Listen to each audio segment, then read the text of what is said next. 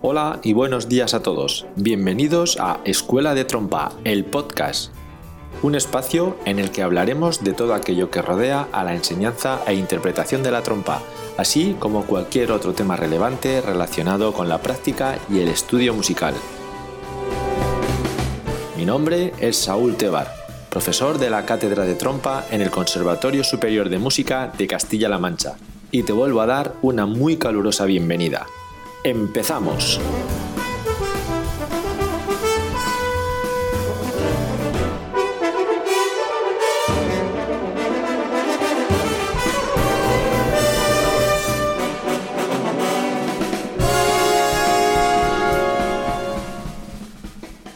Esta época de vacaciones en la que nos encontramos con viajes a la playa, salidas a la piscina y quedadas con los amigos, es complicado mantener una continuidad de estudio con nuestro instrumento. Por eso, muchos de nosotros aprovechamos estas fechas veraniegas para colgar la trompa durante unos días y disfrutar con nuestros amigos y familiares.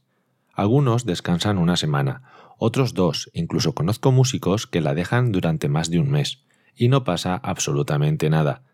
Descansar es importantísimo, al igual que es importante estudiar y trabajar cuando toca. Pero lo que está claro es que no se puede rendir siempre a tope y estar al 100% en todo momento, ni física ni psicológicamente. Por eso, de vez en cuando es necesario parar, pero parar de verdad para desintoxicarnos de tanta música, tanta técnica y tanta trompa. Ya vendrá después un año completo, 11 meses, que se dice pronto, de alta exigencia y trabajo.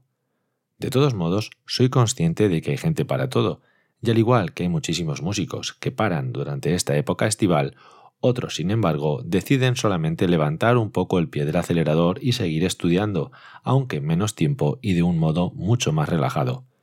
Esto también es una opción válida, pero yo personalmente siempre aconsejo por encima de todo parar al 100%, aunque sean menos días. Lo que suele ocurrir a estas personas es que generalmente se sienten culpables cuando no estudian y además paran de estudiar y ya están dando vueltas en la cabeza al día que van a retomar el estudio y se empiezan a agobiar pensando en que no estarán al nivel, en que la trompa no sonará bien, en que van a tener que parar muchos días y empezar muy poco a poco para volver a recuperar todas las sensaciones y entonces no disfrutan del momento en el que se encuentran, es decir, no disfrutan el momento presente y están todo el rato agobiados y angustiados con el día de la vuelta. Por eso son incapaces de parar.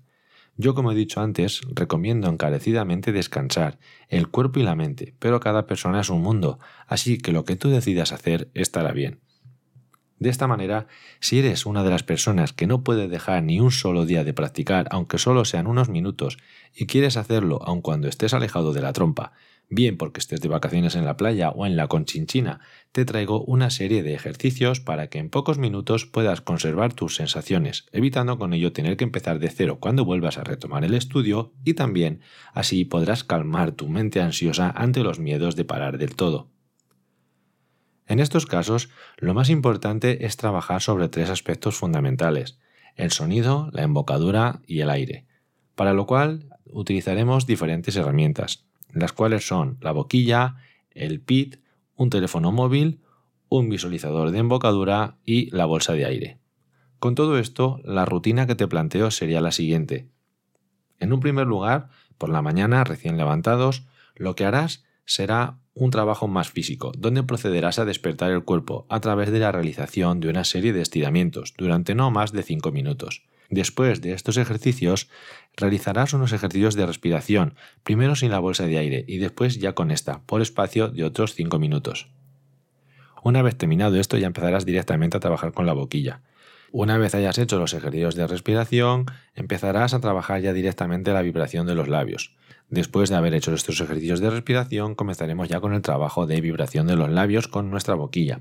Lo que haremos será vibrar y hacer notas largas y pequeños ejercicios de intervalos con glisandos, así como si quieres alguna escala, tanto sin boquilla como con la boquilla. Una vez que estés trabajando con la boquilla, es importante que con tu teléfono móvil te hayas descargado antes una aplicación en la que tengas algún teclado para poder controlar en todo momento la afinación.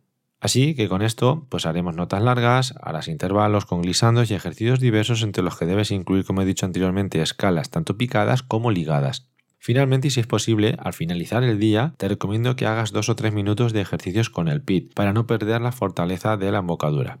Y esto sería todo, esto sería lo único que tienes que hacer eh, cada día eh, si estás fuera de, casa o estás lejos de tu instrumento y quieres mantener un poco las sensaciones para cuando vuelvas a retomar el estudio y tampoco perder pues toda la resistencia que has ganado durante el estudio durante todo el año. Evidentemente, esta rutina es un pobre sustituto del tiempo real que dedicarías con tu instrumento, pero puede calmar tus necesidades y ansias de estudio diario tal y como te dije anteriormente.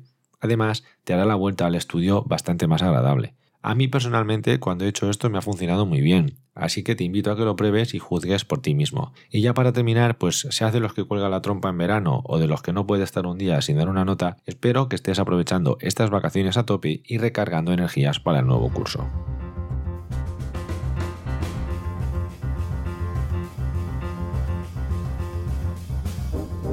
Esto es todo por hoy. Espero que este programa os haya gustado y aprovecho para recordaros que podéis contactar conmigo a través de mi página web saultebar.com y del correo electrónico info@saultebar.com. Del mismo modo, también podéis contactar conmigo a través de las redes sociales Facebook, Instagram y Twitter. Por último, animaros a que os suscribáis a este podcast a través de vuestras plataformas favoritas. Muchas gracias a todos por estar ahí y por vuestro apoyo. Nos escuchamos en el siguiente episodio. ¡Chao!